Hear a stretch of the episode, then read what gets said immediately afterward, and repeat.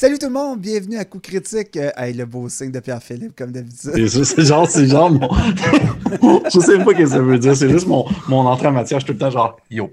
En tout cas, bienvenue tout le monde, bienvenue à cet autre épisode de Coup Critique. Vraiment content que vous soyez là avec nous. Je m'appelle Francis, on a Pierre-Philippe et on a le rue Louisa, le tout nouveau neuf. Il sort du concessionnaire. Félix-Antoine. Ouais. Allô? Allô, allô, allô? Félix-Antoine. Merci, merci de m'accueillir. Vraiment content que tu sois avec nous, euh, Félix-Antoine, pour. Euh, comme nouveau collaborateur, dans le fond, pour Coup Critique. Euh, vous avez peut-être déjà vu Félix euh, Antoine dans la dernière, le dernier one-shot qu'on a fait de Worm, La dernière chasse, animé de main de maître par Pierre-Philippe. C'est où on explore le jeu Worm, qui est un jeu qui se passe dans la préhistoire avec une touche horrifique. Et Félix Antoine, tu interprétais le magnifique Silence. Tout à fait. Silence qui se tapit dans l'ombre et fond sur ses proies. Et sans spoiler, ça a oui, on en, a, euh, on vécu des émotions dans cette one-shot-là. on a eu du fun. Euh, Félix-Antoine, étant donné que c'est ta première fois au podcast, dans le fond, ça serait intéressant, euh, un peu comme tous les nouveaux qui arrivent, tu veux-tu nous parler un peu de ton background avec euh, le jeu de rôle ou qu'est-ce que. Fantastique. Euh, ouais, vas-y, vas-y, vas-y. Je me lance, je me lance. Alors, euh, qui suis-je? Grande question. Euh, cogito ergo sum. Je pense donc je suis. ceci étant dit, après avoir plugué un peu de latin dans ma présentation, ma passion pour le jeu de rôle est assez récente, mais ma passion pour créer des histoires, elle, est très vieille. C'est-à-dire que moi, je proviens du monde de l'improvisation. Euh, fait que j'ai fait énormément de mauvaises et quelques bonnes blagues en jogging dans un improvisoire, à m'imaginer que j'étais dans plein d'univers différents. Puis, mm. euh, tu sais, comme quand moi j'étais jeune, j'aimais mieux imaginer que j'étais un chevalier avec une branche que d'aller jouer au ballon. Fait que c'est ça, j'avais pas beaucoup d'amis, mais dans ma tête, j'en avais plein. Puis euh, il y a quelques années de ça, ben j'ai été envoûté comme bien des joueurs par Critical Role et autres grandes aventures, Acquisition Incorporated et, et compagnie. Puis je me suis dit, ben, je, veux jouer. comme Mais c'était comme euh, aux premières étapes de D&D redevient très mainstream. Euh, fait que j'avais comme pas trop de groupe d'aventuriers. J'ai donc décidé de devenir DM, euh, convaincu par Matt Coville, running the game. Le but, ah c'est comme, il va te convaincre que c'est toi qui devrais être le maître du jeu. Et euh, je n'ai pas, je n'ai pas regretté ce, ce choix. Euh, un peu casse-cou, ma première game incluait huit aventuriers et je ne savais pas comment caster des spells. C'était vraiment nice. Mais, mais euh, c'était avec du monde du bureau. Fait qu'on on n'avait pas ah. le choix de se retrouver le lendemain matin. et de fil en aiguille, ben, j'ai juste jamais arrêté d'aimer ça de plus en plus. Puis ce que je pensais au, au début qui était peut-être une passion éphémère. Je me suis dit comme je vais triper une tête pendant 4-5 semaines ça fait quatre ans. Fait que ça a juste jamais arrêté. Puis là, ben, me voilà parmi vous, gang, à ben repousser les limites euh, ben du jeu en plus, euh, tu as un super beau projet aussi qui s'appelle Rage 2D. On vous invite à, aller euh, consulter la, scène. C'est le projet, c'est le bébé de Félix-Antoine. c'est un peu comme ça qu'on a qu'on a rencontré pour la première fois Félix Antoine, qu'on a vu à quel point son qualité était son, son, contenu était vraiment de qualité, que tu créais des, vraiment des belles histoires immersives. Tu as comme une méthode. Peux-tu nous parler justement de Rage 2D? C'est ah, c'est super gentil, avec grand plaisir. Rage de d mon objectif, en fait, c'est que moi, ce qui me fait triper dans Donjon Dragon, c'est que ça soit une façon de raconter une histoire. C'est comme je trouve ça vraiment cool, les gros boss contre des monstres CR 42, là, puis qu'on roule 120 000 dés pendant la partie. Mais euh, j'aime mieux, un peu à l'image des Dragon Ball, les premiers épisodes. Tu sais, comme quand les personnages sont pas trop forts, parce que c'est comme plus l'histoire qui prime que leurs habilités, puis qu'ils deviennent des demi-dieux. Fait que mon objectif, c'est d'explorer toutes les classes de Donjon Dragon dans des mini-séries de 5 à 6 épisodes, en one-on-one -on -one avec un joueur. Puis au courant de l'aventure de 5-6 épisodes, il passe de niveau 1 à niveau 3 dans une classe. Euh, puis je veux vraiment que ça soit axé sur l'histoire. Moi, je suis un fan d'univers low magic, donc tu sais, pas trop de monstres, euh, de dragons qui arrivent de partout. Ça permet d'avoir un ancrage qui est un peu plus dans la réalité. Puis tout ça, mon objectif depuis le début, c'est qu'il y a tellement de bon contenu qui existe de Donjon Dragon et vous en faites partie. Ah, euh, messieurs, vous, vous m'avez amené à me dire comme je le fais. Puis je trouvais qu'il y avait comme une, une zone de flou qui était moins explorée, c'est du D&D pour des gens qui connaissent pas puis qui ont pas tant le goût de connaître Donjon Dragon. Tu sais, comme le but, c'est pas de découvrir un jeu de rôle. Le but, c'est de se faire raconter une histoire, mais plutôt que ça soit toujours des succès ou des échecs critiques, c'est les dés qui décident. Fait que voilà, de là est né euh, le projet Rage 2D. En tout cas, c'est vraiment un beau projet. Merci. D'ailleurs, ta première série, et, est-ce que tu peux rappeler le titre La morsure de la nuit. exactement. Donc, vous pouvez déjà suivre les aventures de, Félix Antoine qui, anime ça de main de maître avec tes amis à toi, dans le fond, qui vont, Tout à fait. qui vont jouer là-dedans. Fait que c'est ça. Ben, bienvenue, Félix-Antoine. Merci beaucoup. Merci. Je suis... c'est, un rêve de petit cul d'être avec vous autres. J'écoutais vos aventures en camping. Puis là, je suis là. Je suis comme dans, dans le film. Je l'ai réussi, maman. Voilà. Il bullshit, ça. Non, non, c'est vrai, je te jure, je te jure. J'étais en camping, puis j'écoutais euh, votre aventure Ispire Speak. Puis je me disais comme, waouh, c'est cool comme projet de D&D québécois. Puis, puis là, je suis là. Je suis là. Je suis là, les gars. C'est vraiment malade. C'est vraiment malade. Ouais. Ben, d'ailleurs, euh, tu joues super bien, tu t'animes super bien. Merci. Fait qu'on a juste hâte de, de, voir les prochains projets de Concrétique où tu participeras. Euh, mais là-dessus. Euh, donc, euh, beaucoup de choses qu'on va parler aujourd'hui. On va, parler de, de, d'affaires. On va faire notre petit segment actualité qu'on qu aime appeler les petites dernières nouvelles. dans le monde du jeu de rôle, il y a beaucoup de choses qui s'est passé dans les dernières semaines. La première chose qui a pris beaucoup de place, c'est cette euh, poursuite. En fait, il y a eu, euh, il y a eu un gros, euh, une grosse poursuite qui a été enclenchée envers Wizard of the Coast et c'est les auteurs de la série Dragonlance qui poursuivent Wizard of the Coast pour bris de contrat avec des, raisons qui sont quand même légitimes. Je vous épargnerai les détails de toute la poursuite judiciaire parce qu'il y, y, a beaucoup de stock. En gros, l'histoire, c'est que Wizard of the Coast a contracté les deux auteurs originaux de Dragonlance. Euh, il faut savoir que Dragonlance est une propriété de Wizard of the Coast, mais ils voulaient remettre les deux auteurs de l'avant au départ. Ils les ont mandatés d'écrire une trilogie de trois livres, donc trois romans complets de Dragonlance. Euh, C'était peut-être dans l'optique de, de, sortir plus de produits autour de cet univers-là pour Wizard of the Coast. C'était peut-être juste remettre des livres qui étaient anticipés, parce que ça faisait, je pense, plus de 30 ans qu'il n'y avait pas eu de livre de Dragonlance ou quelque chose comme ça, original. Euh, puis dans le fond, les auteurs ont commencé à travailler. Ils ont écrit quasiment, je pense qu'ils avaient écrit un premier livre au complet. Oui, exact. Un premier livre qui avait été soumis. Avec les notes des. Euh, il y a eu du back and forth avec Wizard of the Coast sur euh, adapter telle affaire, mettre plus d'inclusion, mettre telle, telle, chose. Puis finalement, du jour au lendemain, ils, ont, ils se sont fait rencontrer, puis ils ont dit on tire la plug.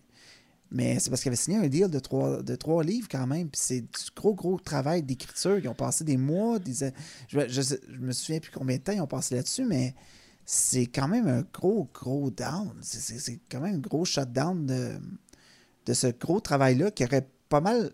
Beaucoup de monde aurait aimé voir ces livres-là arriver, je crois. Puis c'est ça qui a fait beaucoup d'écho dans la communauté. C'est que beaucoup de gens aiment Dragonlance, qui est comme le un des premiers univers de l'univers Donjon Dragon. Il y a eu énormément de romans euh, sur cet univers-là, beaucoup d'adeptes. Euh, et euh, c'est ça, ça a fait mal à Wizard of the Coast cette semaine.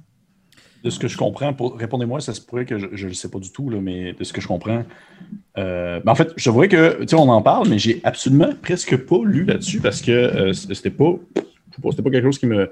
Dragonlance, je. je puis en général, les poursuites judiciaires, je. Fait que euh, je m'occupe plus des gens une fois qu'ils sortent de leur poursuite judiciaire, en général. fait que je vais poser plus les questions sur euh, les motifs. Pourquoi est-ce que Dungeon Dragon a fait ça? Pourquoi Wizard of the Coast a fait ça? Et euh, deuxièmement, est-ce qu'ils vont quand même sortir le premier livre ou le premier livre qui est complété va genre être jeté aux oubliettes et disparu comme dans la brume pour toujours?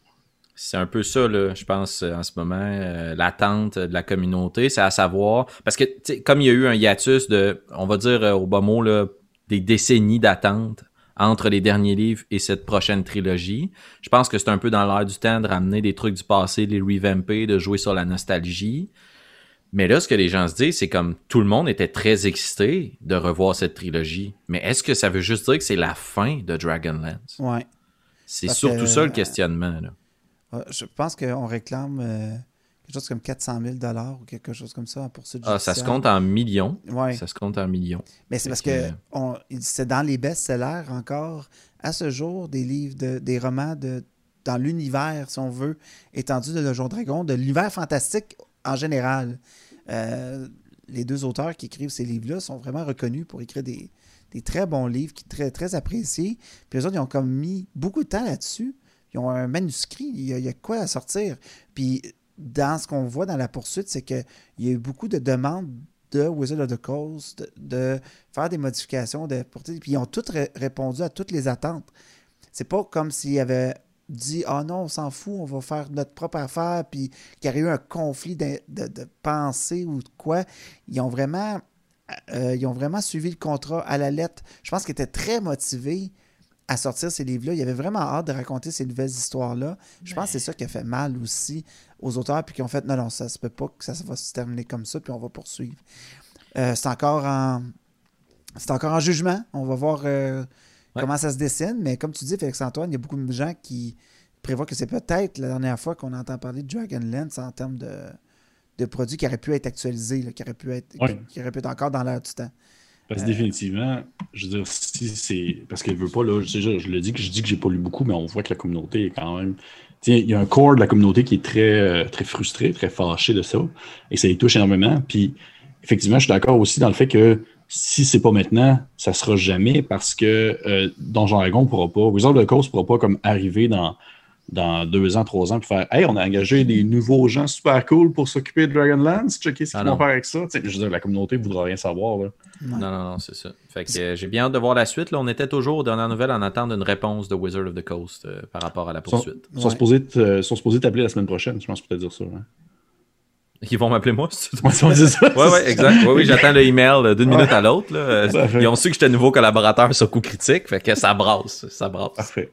Give me UR. Mais euh, en fait, ce qui est drôle, c'est que on se souviendra dans un autre épisode du podcast, on avait parlé qu'il y a eu des spoilers de l'équipe de Wizard of the Coast qui allait relancer trois univers de D&D dans D&D 5e édition à plus ou moins moyen terme. Fait qu'il y a beaucoup de monde qui spéculait. Puis moi, ma prédiction incluait pas Dragonlance, mais ça aurait pu être ça, puis c'était peut-être ça le plan. C'était peut-être de sortir, OK, bang, bang, bang, roman, euh, setting, let's go, allez jouer dedans. Vous avez euh, de la matière pour vous inspirer, puis on écoute la communauté, puis on veut vous donner ce que vous voulez. Puis peut-être que ça va tomber à l'eau, puis il va falloir que servir sur, euh, là-dessus. Ben, mais c'est des histoires souvent d'argent, de décisions marketing, de, de sondage. Puis ce qui, ce qui a fait mal, c'est comment ils ont tiré à la C'est du jour au lendemain, ils arrêtaient tout. Puis... Pour rien, j'ai quasiment pensé, je me, je me, suis quasiment dit qu'il allait sortir genre, euh, euh, voyons, euh, Tacha plus tôt, juste pour essayer de noyer le poisson. Puis de comme faire Hey, on a Tacha, checker ça, oublier comme cette espèce de truc-là plate qui arrive. Mm. Mais malheureusement, ils n'ont pas fait ça. Ah non, c'est une coupe de claques d'en face. Là. Ouais. En parlant de Tasha, euh, Tasha est, disponible dès maintenant en pre-order sur D&D Beyond. Euh, il y a mm. beaucoup de monde qui spéculait à savoir si l'équipe de D&D Beyond allait être capable de mettre ça en exécution euh, pour la sortie du livre. Puis la raison est bien simple, c'est que ce que le livre contient a beaucoup d'options de qui défait un peu de ce qu'il y a dans le, dans le Player's Handbook. Il y a beaucoup de, remaniements de, classes, de, de remaniements de statistiques, de trucs.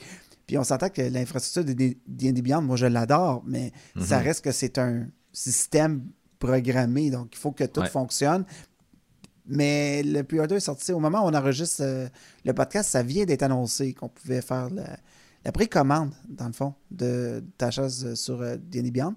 Tachas qui devrait sortir le 17 novembre un, peu partout en Amérique du Nord, mais Wizard of the Coast vient d'annoncer aussi que le livre va avoir des délais en ce qui a trait à l'Europe et le reste du monde à cause de la pandémie, des problèmes avec les impressions un peu partout, les livraisons. Mais la prévue du livre en Amérique du Nord est encore euh, là pour rester pour le 17 novembre. incroyable, j'ai tellement hâte. J'ai tellement hâte. Ça va être. Euh, j'imagine qu'il y a des programmeurs d'enchaîner à leur bureau quelque part chez D&D Beyond, puis que c'est ça. Il y a beaucoup de stock euh, qui doit se faire. Euh, dans les autres nouvelles, Darrington Press, donc euh, Critical Role qui, euh, qui, qui va à la conquête du monde euh, au complet. C'est incroyable. mais c'est tellement un bon move. C'est tellement. Dans, dans, les, dans, les, dernières annonces que Critical Role avait faites, il y a eu la fondation, mais il y avait aussi le partenariat avec d'autres entités qui créent des produits, comme par exemple Funko Pop. On a vu les, les, figurines Funko de Critical Role. On a vu euh, des jeux aussi en collaboration avec Hasbro. Donc, il y a eu le, jeu Munchkin qui devrait sortir euh, de Critical Role. Il y a aussi euh, des puzzles qui viennent de sortir aussi avec l'équipe de USA Poly puis de Hasbro. et là, Critical Role a fait nous, on veut créer nos jeux. On veut créer nos propres jeux. On veut avoir le, le, contrôle de la direction artistique de ça. Fait qu'ils ont fondé Darrington Press, un clin d'œil à Taryn Darrington, un personnage célèbre de, de la première campagne de Critical Role. Puis dans le fond, euh, c'est que ça va être une maison d'édition et c'est pas administré par n'importe qui. Est-ce que vous savez par qui c'est administré? Moi je le sais, moi je le sais, moi je le sais. Ivan Van Norman. Oui, exactement. C'est le, gars au favori, ça? Oui, c'est le gars au favori. Ouais. c'est ça, je euh, on le connaît pour euh, beaucoup de travail avec sur plusieurs projets comme Outbreak, euh, le jeu de, survival de zombies. Euh, il, a travaillé aussi sur Kids on Bikes, sur plein, plein, plein, plein de choses. Euh, c'est un. C'est un Manitou, je crois, dans l'univers du jeu de rôle. Il a travaillé sur beaucoup de choses. je pense qu'il a travaillé aussi sur le dernier Altered Carbon, la version jeu de rôle aussi. Donc, il, prend la tête comme président, je crois, de, cette entité-là. Et Matthew Mercer va rester comme directeur créatif et marketing de l'entité de Darrington Press. Et, chose, si vous avez lu les dernières nouvelles, euh, ils ont annoncé un premier jeu.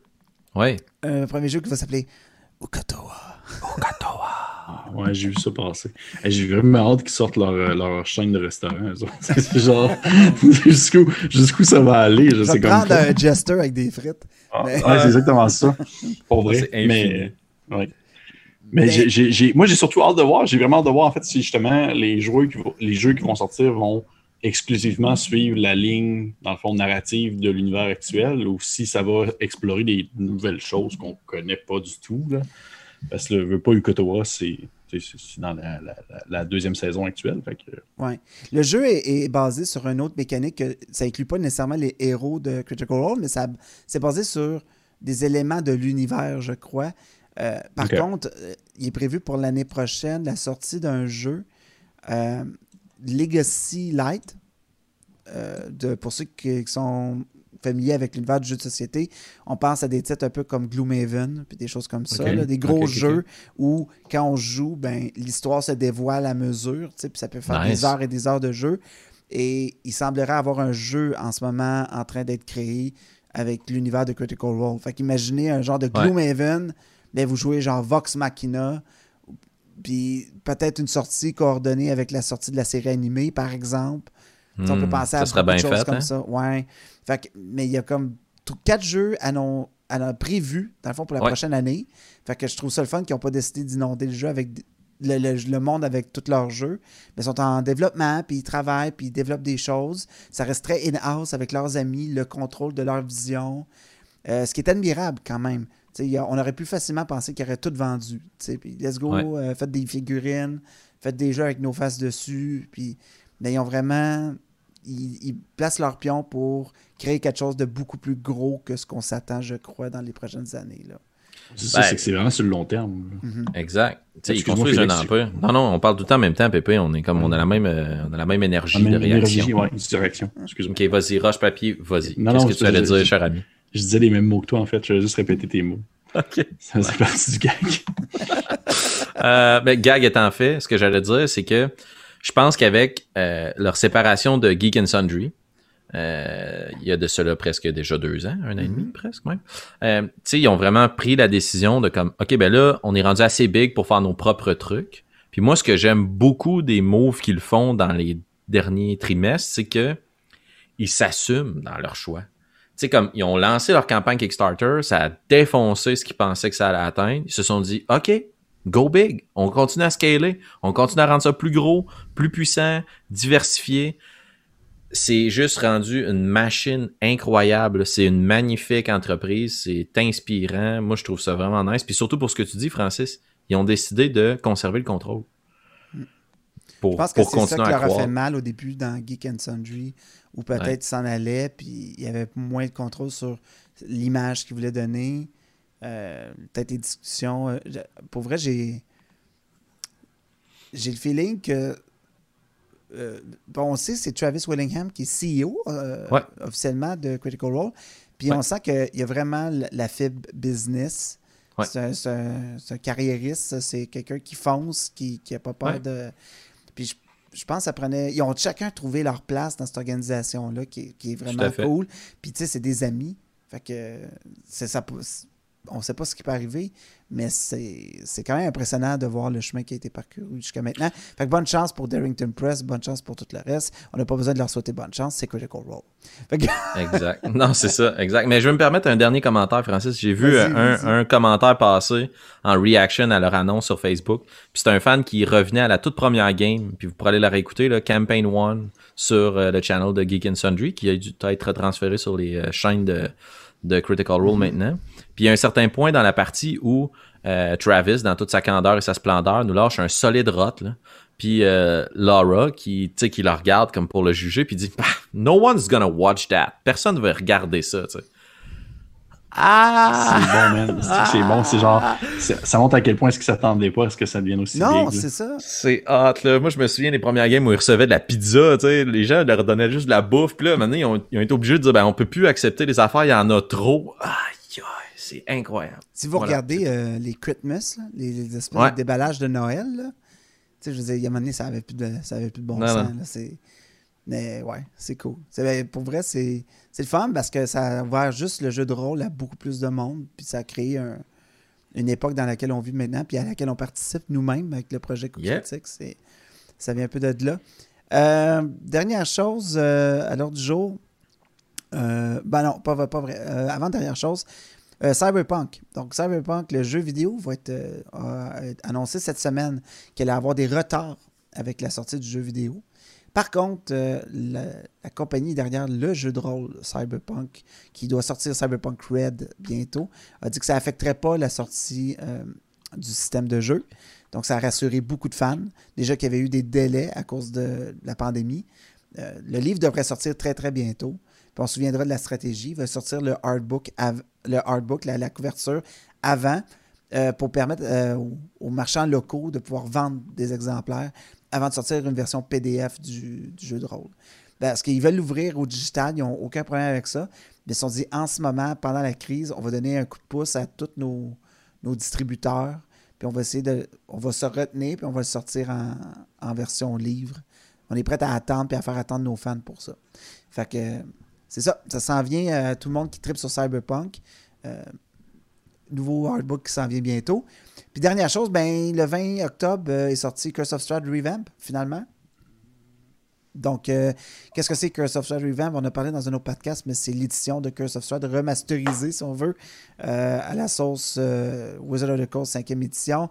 Donc, on a, on a non seulement le livre, mais le livre a été décomposé en plusieurs livres pour faciliter un peu la recherche entre les monstres, l'aventure ou les, personnages. Il y a le fameux Tarot Code Deck qui est inclus dedans. Il y a un DM screen, il y a des cartes postales, il y a plein de choses, puis c'est dans la forme d'un séduisant cercueil avec euh, l'effigie de Strad sur le cover. Donc, euh, ouais. Ben, Pépé, tu l'as roulé souvent, tu as joué souvent. Suis je suis en train de la rouler. Ouais. Euh, tu sais, je, je, pense pas que quelqu'un qui possède déjà le livre, à moins vraiment qu'il veuille un objet de collection, va devoir s'acheter ça absolument. Je veux pas, c'est un certain montant, puis outre certains aspects esthétiques, puis euh, on va dire la sortie des créatures qui sont comme en carte maintenant, puis il y a d'autres petites affaires de même, des petites props cool, le, DM screen entre autres, euh, je trouve pas que ça vaut. Euh, tu sais, je, je paierais pas ce montant-là pour avoir cette version revampée-là. Mais quelqu'un qui l'a jamais rené, qui compte dans le fond le faire avec le même groupe STD sur le long terme, je pense à la limite, ça peut quasiment s'acheter à gang. Puis, ouais. Ouais. Juste avec les joueurs et tout ça, puis euh, vous savez que vous allez vous lancer dans une aventure fort incroyablement gothique et mortelle. Hmm. Moi, je veux juste donner un kudos à l'équipe euh, qui a pris la décision très ballsy de mettre dans le coffret des cartes postales. C'est cool ça, man, mais c'est parce que c'est parce que c'est il y a une raison à ça, Félix. Il y a une raison. Il y a une raison à ça parce que au final, dans le concept du jeu, euh, je ne veux pas trop spoiler non plus, mais à un certain moment donné, c'est possible que les joueurs se fassent comme inviter, dans le fond, au château d'Estrade. Fait que dans le fond, c'est comme d'avoir des cartes postales, comme si c'est Strad qui leur envoyait ça. C'est les inviter dans le jeu. Ben oui, c'est cool. C'est cool. C'est ça, je trouve ça cool qu'à une époque où tout le monde s'envoie des emails, puis même qu'on se dit, ah, tu sais, les emails commencent à être dépassés comme texte, il y a plein de chats et tout, eux autres se sont dit, non, mais 12 cartes postales dans la boîte, on s'assume. Ouais, mm. vraiment. Ils sont full belles en plus. Oui, ouais. Ouais puis. Fantastique. J'ai écouté l'entrevue avec Chris Perkins qui parlait de la sortie de, de ce coffret-là. C'est sûr qu'il ne l'a pas dit, puis c'est sûr qu'il y a un aspect marketing à ça. C'était l'Halloween qui s'en venait. Euh, il y avait des choses dans le livre qui étaient plus ou moins dépassées aussi. Euh, certaines euh, notions plutôt racistes ou à la limite déplacées sur des préjugés et des stéréotypes de certaines cultures qui ont voulu revamper.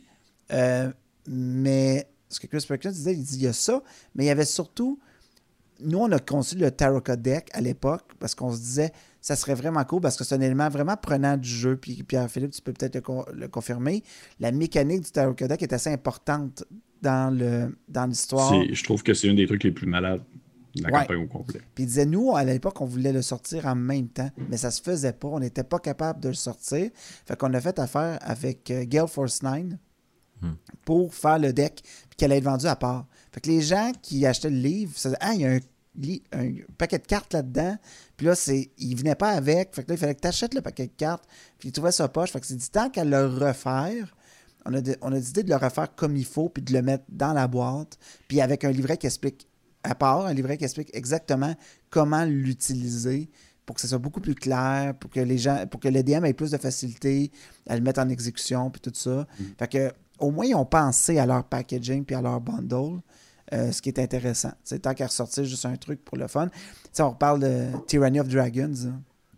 Mm-hmm. Moi, j'avais tellement hâte que Tyranny of Dragons parte parce que j'étais, OK, première aventure de la cinquième édition, des dragons amnésiants. Moi, ça, doit être vraiment cool. Puis ils ont à peine changé trois pages dedans. C'est euh, Order, Order of the Dragon Queen puis Rise of Tiamat collés ensemble dans une belle reliure. Mm. C'est cool, mais c'est difficile à runner, c'est difficile de trouver ça le fun. C'est tough, Order of the Dragon Queen, de trouver ça agréable. Pour vrai, j'ai euh, essayé, là, puis ça... Même moi, j'avais pas de fun, là, tu sais, là, fait que, ouais. Moi, c'est la quête que je run euh, actuellement avec mon groupe d'aventuriers, que je salue. Euh, puis ce qu'on a eu comme, comme malin plaisir, c'est de vraiment je pense, venir rajouter une couche de complexité et de profondeur qui n'est pas présente nécessairement dans le jeu. c'est la première chose que, j'ai pris conscience en lisant les, le Dungeons Master Guide puis tous les autres livres de D&D, c'est qu'ils disent By the way, c'est une suggestion. Tu sais, comme, rajoute des affaires parce que là, ça, c'est juste le cake de base, tu sais. Fait que euh, c'est une bonne, un bon vieux truc de cuisine. si tu fais des pâtes, tu prends juste une sauce qui vient du commerce, ça va être correct, mais rajoute des légumes dedans, ça va être plus le fun.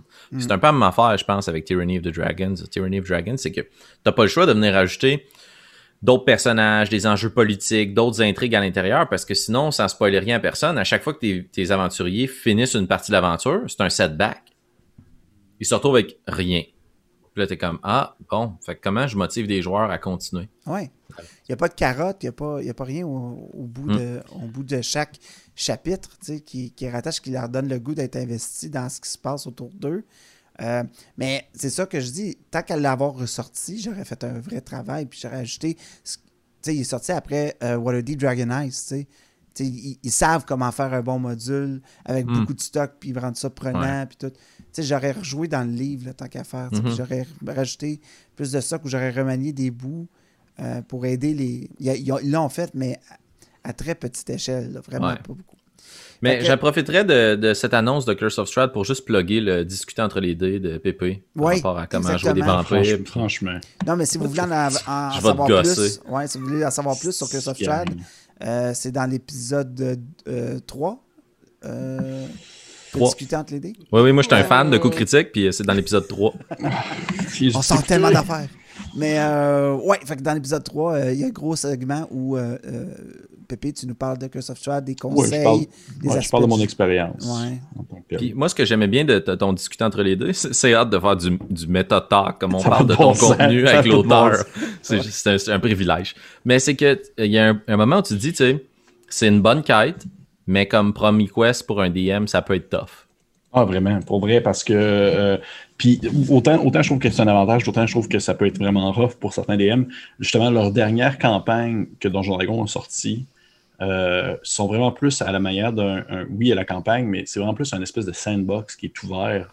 Et les joueurs sont vraiment plus libres dans leur déplacement mhm. pour aller d'un point A, un point B, un point C. Mais Curse c'est vraiment pas balancé comme du monde, dans le sens que définitivement, là, il, y a des il y a une manière de se rendre à un point D sans avoir passé par les points précédents. Vous êtes level 2, puis vous allez vous faire péter par genre les pires monstres de l'histoire de la création. C'est dommage. Et puis, il y a vraiment beaucoup, beaucoup, beaucoup, beaucoup, beaucoup de NPC dans cette campagne-là. Mhm beaucoup d'NPC qui ont tous des liens entre eux autres parce que c'est un, tu veux pas la Barovie, c'est tout petit, c'est minuscule. Puis tout le monde se connaît un petit peu, puis tout le monde est amoureux de tout le monde, tout le monde couche avec tout le monde, puis tout le monde a comme tué tout le monde. Fait que c'est vraiment en sorte que c'est vraiment. Je trouve pas que c'est une campagne pour euh, DM débutants. Mais c'est toute une aventure, par contre, que je conseille à ceux qui sont justement amoureux de ce, un genre horrifique, justement plus gothique romantique. Mmh. C'est le genre de monde dans lequel tu peux te perdre pendant beaucoup de sessions, je crois. Ben, écoute, moi, ça fait deux ans que je suis dedans. Ça fait deux ans que je suis dedans, puis j'ai pas encore fini par tout. Là, parce que justement, j'ai comme rajouté trop de couches de crème par-dessus ma campagne. Mais, en même ça qui est le fun. Mais oui. Les joueurs doivent pas se plaindre. Non, vraiment pas. Ils trippent, ils trippent comme des fous. Fait que c'est ça euh, pour les petites euh, nouvelles euh, de, cette semaine. Donc, n'hésitez pas à laisser vos impressions sur ce qu'on a parlé dans les commentaires de cette vidéo. on a décidé de se faire un petit segment post-Halloween. parce que euh, l'épisode que vous écoutez va sortir le lundi. Nous on ça euh, la veille de l'Halloween. On s'est dit, on va parler de nos monstres préférés. Fait qu'on s'est chacun choisi un monstre qu'on aime particulièrement utiliser pour différentes raisons, différentes euh, manières. J'aimerais ça commencer par toi, Félix-Antoine. C'est quoi le, ah. monstre que tu veux parler aujourd'hui? Euh, moi, j'ai, c'est un monstre que j'ai choisi à la suite d'une partie que j'ai improvisé avec mes joueurs pour permettre à un autre joueur de rentrer dans notre campagne. Fait que c'était comme une game tampon qui permettrait d'introduire un nouveau joueur.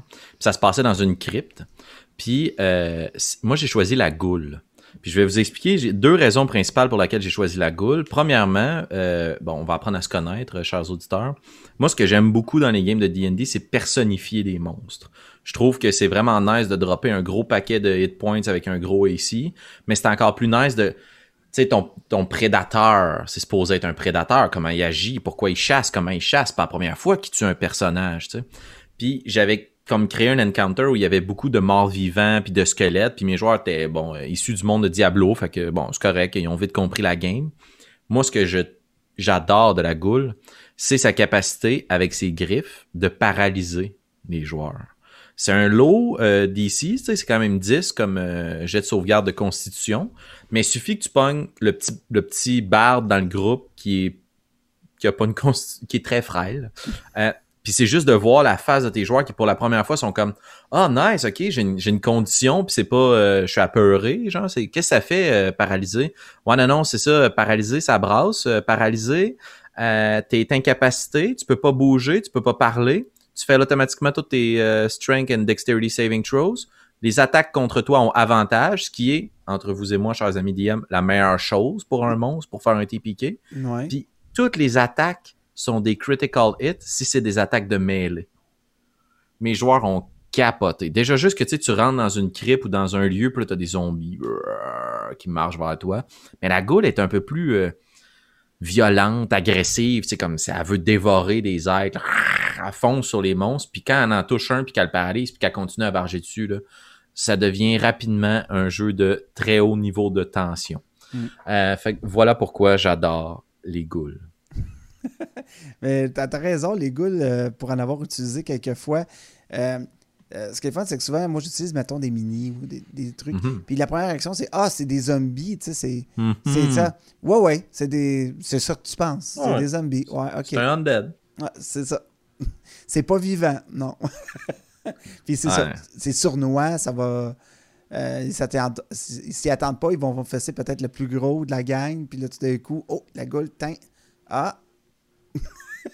ah non, c'est. Je peux pas bouger. Non. C'est ça. Non. C'est ça. Puis tous les autres monstres autour, tous les autres zombies que tu considérais comme étant des critters ont tous avantages et critiques s'ils touchent. Puis tu sais, ça a quand même un 12 de classe d'armure, puis 22 points de vie. Là. Pour des personnages euh, low level, ça peut quand même être très violent. Il ne suffit que d'inclure une ou deux ghouls dans un groupe d'ennemis de, 6-7 créatures avec des zombies puis un squelette archer. Là wow, ça devient un encounter très, très difficile. Moi, je me souviens que mes joueurs ont eu plus peur de ça que quand ils ont rencontré les dragons dans Or of the Dragon Queen. Fait que, ah ouais, ok, ok, ok. Ouais. Non, non, je, ça trouve, ouais, je trouve ça vraiment cool que ce soit. Oui, j'aime beaucoup les, les ghouls aussi. C'est vraiment. je pense que c'est la première fois. Je suis que c'est la première fois dans l'histoire des podcasts francophones que tu as plusieurs gars en même temps qui se disent on aime ça les ghouls. On aime ça, les ghouls. C'est vraiment hot, les ghouls.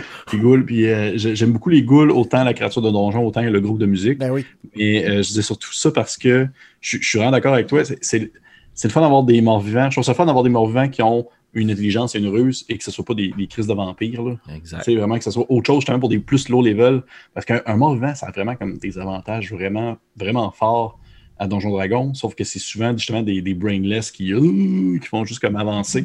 Fait que je trouve ça, je, je trouve que c'est, c'est, un, un, un, excellent monstre de bas de niveau, justement, à plugger. Ah, tout à fait, tout à fait. Fait que voilà, c'était mon choix. Et vous, messieurs, quels sont vos monstres préférés? Toi, Pépé, là. T'en as, ouais. as, utilisé des monstres. J'en ai utilisé des monstres. J'en ai utilisé hey, les uns et les autres. Là. Pour les fous et pour les, les, pour les murs et les pas mûrs, comme on dit. Mais j'ai utilisé beaucoup de monstres. Euh, c'est intéressant parce que là, euh, Félix a dit des choses qui sont venues euh, résonner dans ma tête et dans mon cœur euh, concernant le fait d'utiliser, dans le fond, des. Euh, c'est le fun d'utiliser des monstres justement qui sont plaisants à, personnifier. À personnifier. Et euh, c'est pour ça que, tu sais, justement, encore une fois, je vais faire, je vais m'auto-référer quand j'ai fait un discutant les dés sur un top 5 euh, sur des, mes monstres préférés. Il y en a beaucoup, en fait. Normalement, à la base, j'aurais pris un de ces monstres-là dans ce top 5-là, parce que je trouve en même temps qu'en plus d'être un monstre des plus cool, c'est un des plus horrifiants. J'aurais soit pris euh, justement la hague, parce que Chris, une sorcière, c'est vraiment, c'est vraiment de la bombe. Les hags sont super cool, ils vont dans tous les sens, puis euh, ça, peut, ça peut se personnifier à un level euh, quasiment infini. Là. Ça peut aller dans toutes les, les, les, régions. Et aussi également, même à la limite, les, euh, les Mind Flayers, que j'aurais aussi beaucoup aimé parler parce que Mhm. le concept extraterrestre de cette bestiole-là, euh, c'est effrayant. Là. Autant, autant là, pour la destruction du cerveau, la possession de l'autre, euh, l'aspect très Cthulhuesque de la chose et tout. Et, mais, mais vu que je voulais pas justement revenir sur des monstres que j'avais déjà parlé, là, on en avait parlé un peu. Qu'est-ce qu'on voulait aborder. Puis là, je me suis dit, hm, quel monstre qui me faisait vraiment de l'effet. Puis là, je ne veux pas, je veux pas euh, spoiler justement la campagne en soi, je ne veux pas spoiler le, scénario, mais j'avais déjà eu un, combat contre, euh, dans le fond, ce monstre-là dans une campagne. Euh, dans le fond, c'est un atropal. Un atropal qui, pour ceux qui ne savent pas c'est quoi, c'est en gros un gigantesque fœtus géant, zombie dieu. Euh, qui vole dans les airs et qui euh, fait des choses pas le fun aux gens qui l'attaquent. Fait que tu sais, je trouve pas que le, le, concept en soi me, me, me il est pas me chercher, pas autant que justement que les autres. À la limite, même je trouve que c'est plus le fun à jouer, euh, par exemple, justement une goule. Sauf que juste dans son idée de, et dans sa représentation, je trouve qu'un atropal, c'est euh, vraiment horrible comme concept. Mhm. Mm -hmm. On se bat contre un fœtus on se bat contre un fœtus mort-vivant. C'est, Dieu. Tu avais rajouté Dieu. Oui.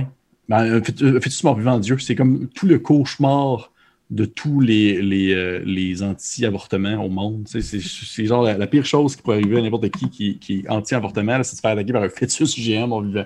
C'est, la revanche contre les pro-life. C'est exactement, c'est exactement ça.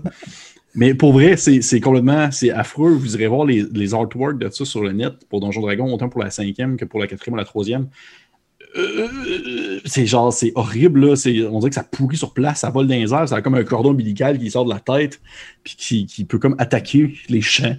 Et euh, je me rappelle que quand j'étais tombé sur euh, la première fois sur ce monstre-là, la troisième édition, c'était dans l'espèce de livre, tu sais, le livre Legendary Adventure, où est-ce que dans le fond c'était pour les niveaux 20 en montant. Là. Euh, puis c'était vraiment comme un livre qui était comme pour avoir des aventures euh, plus, plus grandes que nature. Puis là, il y avait des monstres qui n'avaient aucun maudit bon sens, genre une nuée de dragons rouges. C'était comme ça, c'était un bloc de monstres. Là, Et euh, il y avait genre l'atropal qui était comme un challenge rating 30. Puis j'étais juste comme à quel point est-ce que genre un fœtus de bébé modieux peut avoir un challenge rating 30 euh, avoir comme euh, faut, je sais pas combien de milliers de points de vie tout ça. Mais alors que dans la cinquième édition, un Anthropal, c'est un challenge rating 13. On s'entend à 13, c'est pas de la petite bière, ça fait chier. C'est quand même mm -hmm. tough, c'est une grosse créature. Mais avant de le rencontrer, j'avais encore dans ma tête le challenge rating 30. Fait que dans l'aventure, quand j'étais comme level 10. Puis là, on rentre dans une pièce, puis un atropal qui me pop d'en face. J'avais vraiment juste l'espèce de, de, backlash de la troisième émission. J'étais comme, ouf, un monstre, challenge rating 30, c'est pas facile. Mais là, j'étais vraiment comme, oh mon Dieu Seigneur, on va tellement se faire péter par ce bébé zombie. Et, euh, ça a vraiment eu un effet euh, horrifiant sur ma personne.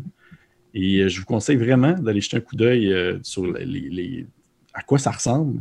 Puis, ça a tous les avantages d'être un mort-vivant, les, toutes les conditions d'immunité à toutes les hosties d'affaires le fun, puis des damages immunité, des damages immunité à absolument tout.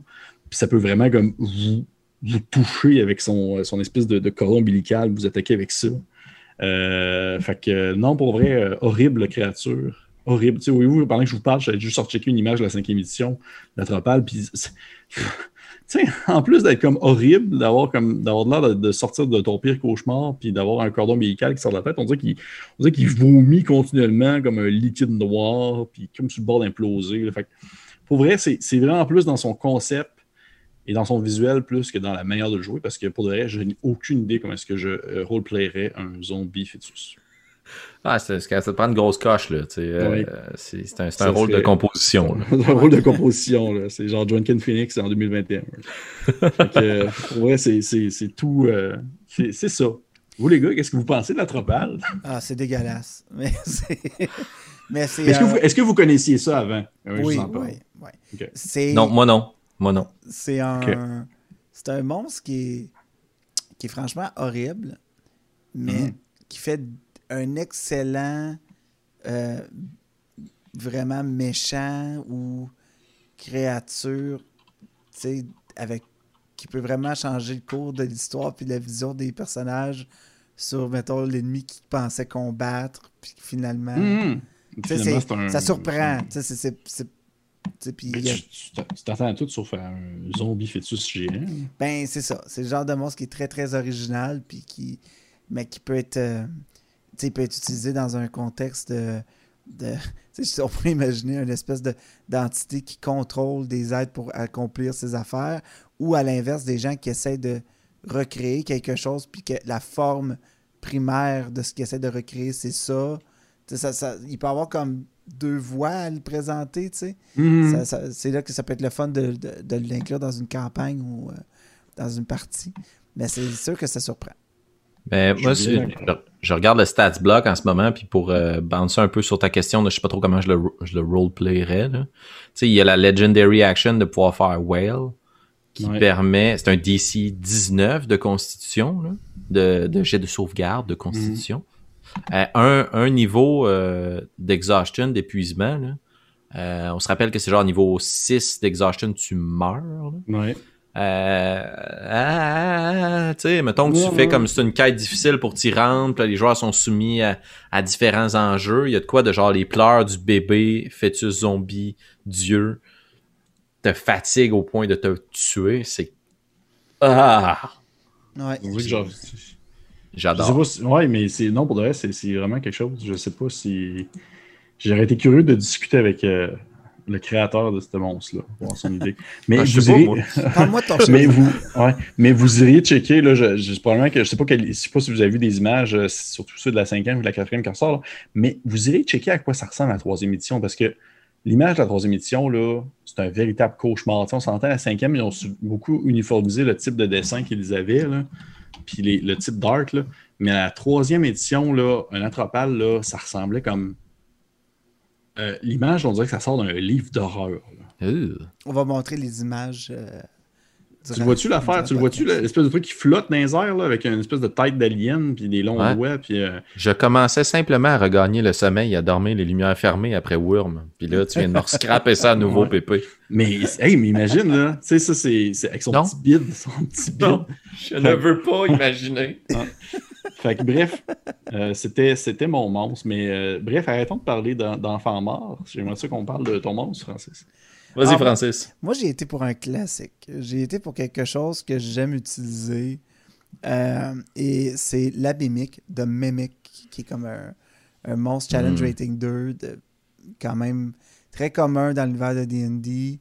ça a été souvent l'emblème de beaucoup de choses de D&D. Puis pourquoi j'aime ça, c'est à chaque fois que tu as des nouveaux joueurs qui rencontrent une mimique, c'est toujours un événement en soi. tu leur montres des zombies, ils connaissaient des zombies. Des bandits, ils connaissaient des bandits. Des gobelins, des orques, des trucs. Lord of the Rings, ça existe. Fait OK, genre. Mais une mimique, ça, ça appartient vraiment à D&D. C'est vraiment quelque chose qui appartient à ce monde-là.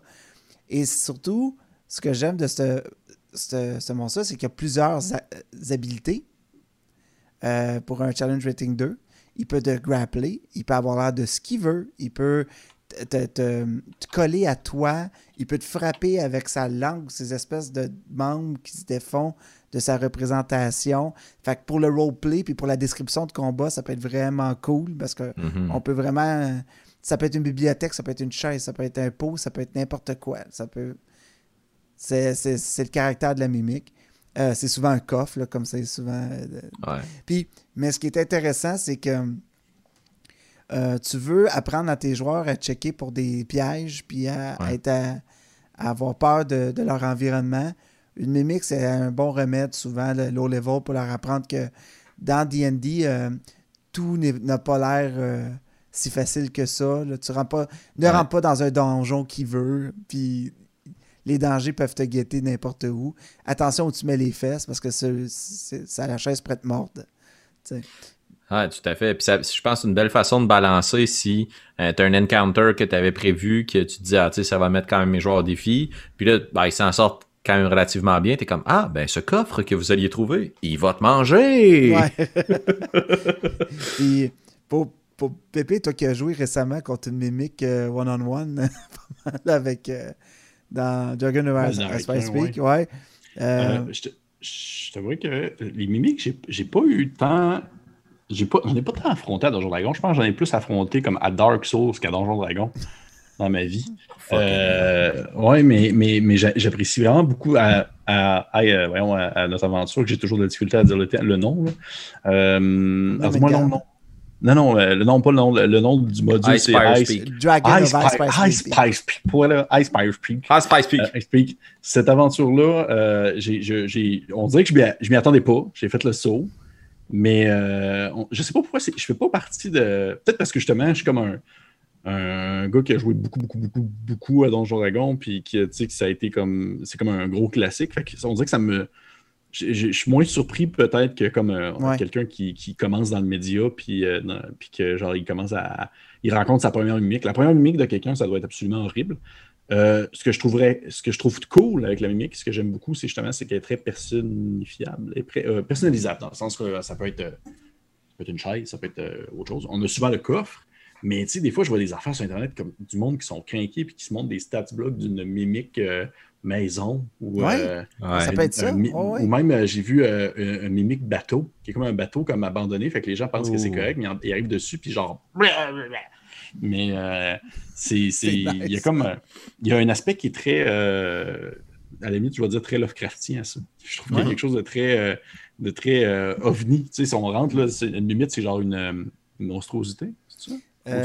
je vais dire ça, c'est une monstruosité. Une oui, mais c'est ça, souvent, les, monstruosités, ils ont justement comme souvent des aspects qui, vont venir chercher, euh, on va dire, plus viscéralement. Puis même à la limite, on dirait que j'aimerais ça rencontrer comme, si je trouverais ça malade, comme une mimique qui comme se déguise comme en quelqu'un. Tu sais, quelqu'un qui est comme vraiment comme déguisé, comme avec plein de morceaux de linge, puis genre, tu sais pas trop c'est qui, puis tu t'approches, puis, ça s'ouvre en deux avec une bouche, puis des langues. On dirait qu'il y a comme un, aspect justement qui, est très horrifiant, mais j'aime beaucoup la mimique. Je suis vraiment d'accord avec toi, Francis, là-dessus. En fait, les gars, je suis d'accord avec vous deux. Les deux, vous avez sorti des super bons monstres. Thanks. Le dernier point là-dessus, c'est que ça a quand même 58 hit points. Fait que ça, ça, ouais, ça dure un petit bout, une mimique. Mm-hmm. Surtout, mettons, t'es level 1, 2, 3, là, puis en gang, là, c'est pas facile, tu une mimique. le temps de, de, de, faire mal ou de, de, de choper un morceau de quelqu'un avant que. Ouais, tout à fait. Puis ça me faisait penser à un autre monstre, puis je veux pas euh, qu'on bounce euh, dans tout le Monster Manual, là, mais je trouve que c'est dans la même catégorie que monstre que le Rog of Smothering, là, le, tapis qui peut étouffer les gens. Là. Tu, tu peux en tant que DM juste dire comme vous rentrez dans une pièce, puis à ta droite il y a une commode, il y a un tapis, puis il y a une table. Puis là, le joueur dit comme ok, je vais aller m'asseoir à table, puis là le tapis l'engouffre. Tu sais, même affaire avec la, la commode qui se met à. Tu t'accotes timidement sur la commode comme tu dis, là, je trouve que ça, ça débalance la, narration, puis C'est une bonne façon de, ramener tes joueurs dans comme mm. ayez peur de tout. Ouais, c'est ça. C'est ce qui termine notre segment sur euh, les monstres les plus horrifiques euh, pour la période de l'Halloween. Euh, c'est nos idées, nos impressions. on espère que vous allez inclure peut-être ces monstres dans vos aventures ou que vous allez. Écrivez-nous, dans le fond, dans les commentaires, c'est quoi votre monstre préféré, vous, de DD on, est curieux de le savoir. Justement, en parlant de horrifique, de monstrueux et d'épeurant, Pierre-Philippe, tu nous as préparé des suggestions de, de, contenu pour cette période épouvantable qui est. Mm-hmm la fin d'octobre. une période épouvantable. Ben, c'est quand même l'hiver, ça ouais. quand même de bonheur. Effectivement, je suis d'accord. Euh, en fait, oui, je voulais juste euh, rapidement, là, ça ne sera pas très long, je voulais seulement euh, vous proposer trois petits modules rapides, horrifiques, très cool, qui sont trouvables sur Dungeon Master Guild, Dames Guild. Malheureusement, ils sont en anglais. Hein, je ne peux pas commencer à, à, juste sortir des trucs en français. Euh, mais c'est des trucs pour la cinquième édition de Donjon Dragon. Euh, je les ai joués les trois à différents moments, soit en tant que joueur, soit en tant que DM. Et euh, je, trouve ça, intéressant de comme justement partager, si on veut, des, petits modules horrifiques qui sont plaisants et qui sont majoritairement très modulables dans le sens que vous pouvez les, intégrer au sein d'une campagne. Ça ne vous casse pas non plus votre beat, ni rien de cela. Et je vais seulement, dans le fond, vous les dire rapidement comme ça. Parce qu'au final, on a déjà parlé de Icewind Dale, qui est euh, Rim of Frost Maiden, qui est aussi un peu horrifique. Puis j'ai parlé de Curse of Strad euh, dans l'autre, euh, dans, dans, discuter avec les dés. Fait que je cherchais vraiment quelque chose d'autre à, ajouter à ce niveau-là. dans le fond, une première aventure que je trouve vraiment cool, que je vous conseille vraiment d'essayer pour l'Halloween et qui présentement est en spécial parce que là, présentement sur Damage Guild ainsi que sur Drive Thru RPG, il y a plein de modules qui sont en spécial pour l'Halloween. je pense que jusqu'au 2 novembre pour certains. Et euh, le, premier, ça s'appelle The Madhouse of Tasha Kiss, qui est une, une, aventure, d'à peu près 3-5 euh, euh, heures environ, qui peut, dans le fond, se, bien s'échelonner sur des, niveaux de premier tiers jusqu'à des niveaux de, de, second tiers, tout dépendant de comment est-ce que vous voulez jouer ça. Il y a vraiment beaucoup de créatures qui sont incluses, des nouvelles créatures. Le document est beau, les dessins sont beaux, les artworks sont cool. Euh, c'est sûr qu'on va mettre un lien vers les, euh, vers, les aventures après. Mais dans le fond, juste pour un petit contexte de cette aventure-là, c'est c'est un peu plus. Euh, un peu plus dirigiste. Ça, parce que pas, les joueurs sont un peu plus contraints, si on veut, à, compléter l'aventure s'ils veulent survivre. C'est au final, c'est que les joueurs arrivent dans un petit village et il y a, dans le fond, il n'y a personne, excepté un petit enfant euh, qui est assis dans le fond euh, sur, le coin d'un espèce de wagon de, de, de, jester, de, fou, en quelque sorte, un wagon comme de, on va dire, de, cirque. Et il pleure, puis il est triste, puis tout ça. Puis les joueurs, ils demandent qu'est-ce qui se passe, petit gars, tout ça?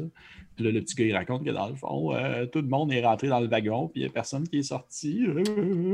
Ah, puis, là, puis là, dans le fond, le wagon, c'est une porte, dans le fond, dimensionnelle qui monte dans le fond dans un, ce qu'on appelle un, espèce de madhouse qui est tenu par euh, une entité maléfique. Et euh, c'est très, c'est très, c'est très euh, descriptif, c'est beaucoup de détails horrifiques. Je ne sais pas si vous avez déjà écouté le film Hellraiser. C'est comme un espèce de film avec un cube, puis là, ça remonte, ça rouvre dans un autre portail, il y a genre une espèce de un gros bonhomme qui s'appelle Pinhead qui arrive, puis il parle comme ça, puis il y a genre des espèces de pins qui sortent de la face. Oh, mais ça, fait un peu penser à ça pour de vrai. Euh, mais c'est très cool pour de vrai. Très, très cool, très bon. Euh, ça, se bloque bien dans, une campagne et ça se fait quand même bien vite. Euh, ça, je, vous le conseille fortement. Présentement spécial, un prix ridiculement bas pour le plaisir qu'elle apporte avec elle. Deuxième truc aussi que j'ai fait, euh, celui-là aussi, euh, celui en tant que joueur, c'est, euh, dans le fond, c'est The Banquet of the Dam. Oh, non?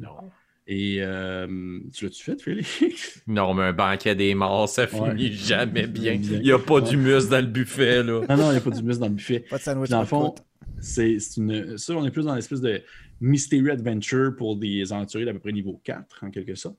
Et ça se passe dans un, petit village euh, dans les ruines oubliées qui se nomme euh, euh mais ça peut facilement être adaptable à autre chose. Et euh, il y a comme, dans le fond, un banquet qui est organisé avec un concours de bouffe dans le village. Et c'est vraiment comme, en quelque sorte, une genre de malédiction qui semble planer un peu sur le village. C'est très entertainant, ça se fait quand même bien en peut-être, je dirais, deux bons deux bons, euh, une ou deux sessions environ. Et euh, euh, c'est quand même tough, par exemple. les autres, ils disent niveau 4, mais je voyais des gens qui commentaient Ah, niveau 5. Niveau 5 pour que vos, personnages puissent, en, en, fond, les survivre. Mais je, vous, je vous conseille fortement, aussi très plaisant. On est vraiment plus dans l'enquête, pour euh, découvrir un peu ce qui se passe. Et la dernière, qui est probablement mon, gros coup de cœur des trois, je l'ai faite comme DM l'an passé et euh, je l'ai adapté un peu à mon setting. Et euh, ça s'appelle The Chapel on the Cliff, qui est pour la, cinquième édition. Présentement, 3,71 sur RPG. Pour le reste, sauter là-dessus, c'est vraiment full bon comme campagne pour 3 piastres avec des beaux dessins à l'intérieur. c'est un groupe d'à peu près 4-5 personnes, niveau 3, c'est comme l'espèce de niveau que ça commence à être le fun. Euh, c'est beaucoup d'exploration avec beaucoup de combat. Encore une fois, les joueurs sont un peu propulsés, euh, si on veut, dans l'aventure euh, contre leur gré, où est-ce qu'ils doivent comme aller. il y a comme une, espèce de curse qui plane sur un, petit village qui s'appelle Kenmut, qui est comme un gros clin d'œil à Ensmouth, qui est un village dans HP Lovecraft. Et il n'y a pas beaucoup de personnes qui ont réussi comme à, braver, si on veut, à, aller affronter les dangers qui s'y déroulent pour essayer de découvrir qu'est-ce qui fait en sorte que l'endroit est maudit. Et euh, c'est un peu c'est une espèce de bulle temporelle, cette aventure C'est que vous arrivez là, puis vous êtes un peu contraint de le faire.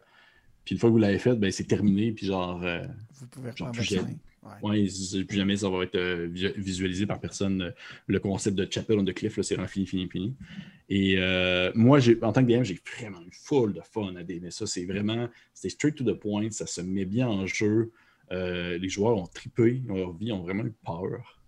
Et euh, j'ai vraiment de pouvoir euh, vous la partager. En fait, j'aimerais vraiment ça que des gens l'essayent et qu'ils me disent un peu qu'est-ce qu'ils en ont pensé. Euh, fait que ça ressemble vraiment à ça. C'était mes trois, mes trois suggestions pour l'Halloween qui, sont, qui sont surtout en fait des produits fan-made sur les sites de, vente de, ressources et tout. J'espère que vous avez apprécié ça. Les gars, est-ce que, vous, est -ce que vous avez déjà eu une game horrifique euh, de Donjon Dragon, vraiment spécifique horrifique, un one-shot ou une affaire de même qui vous a. Euh, ben, pas de DD, mais récemment, j'ai eu un peu peur dans une oh. aventure que j'ai joué. Mais. Euh... Avez-vous déjà eu une aventure horrifique? Je sais pas, je dirais ça, mais à l'époque de la préhistoire ou quelque chose. Ouais, dans, dans, ce genre-là, ouais. Ouais, c'est ça. Ça brassait. Ouais, d'ailleurs, euh, on vous invite à aller revoir ce one-shot-là. Ça dure à peu près euh, autour de trois heures, euh, donc, euh, où on suit trois, trois, habitants de cette époque qui tentent de sauver leur village, j'en dis pas plus. c'est disponible sur YouTube. on, explore en fait ensemble un nouveau jeu. Donc, c'est vraiment cool. sinon, ben, merci beaucoup d'avoir été à l'écoute de cet épisode du podcast de Coup Critique. Vraiment content. Merci pour tous vos commentaires, toutes vos suggestions, votre love. On capote à chaque fois. On aime ça lire. Puis avec vous. On va se le dire, là, on a beaucoup de fun avec les gens qui commandent nos, publications. Euh, n'hésitez pas euh, à nous envoyer justement vos idées, euh, tout ce que vous voudriez voir sur la chaîne. Ça nous fait plaisir de lire ça.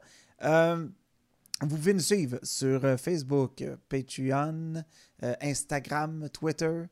donc, vous pouvez suivre toutes nos plateformes pour rester au courant. Facebook reste la meilleure place pour être au courant de toutes nos nouvelles et toutes nos nouvelles sorties. Merci beaucoup, Pierre Ben, merci à toi, Francis. Merci à toi, Félix. Merci beaucoup, Félix. Hey, merci à vous, messieurs. Très heureux de faire désormais partie de l'aventure. Ce n'est que le début. Euh, oh. On se retrouve pour une prochaine fois, la gang. Merci beaucoup. Puis surtout, comme d'habitude, euh, jouez en masse, mais soyez prudents, mettez un masque, faites attention. Ciao. Soyez prudents. Bye. Bye.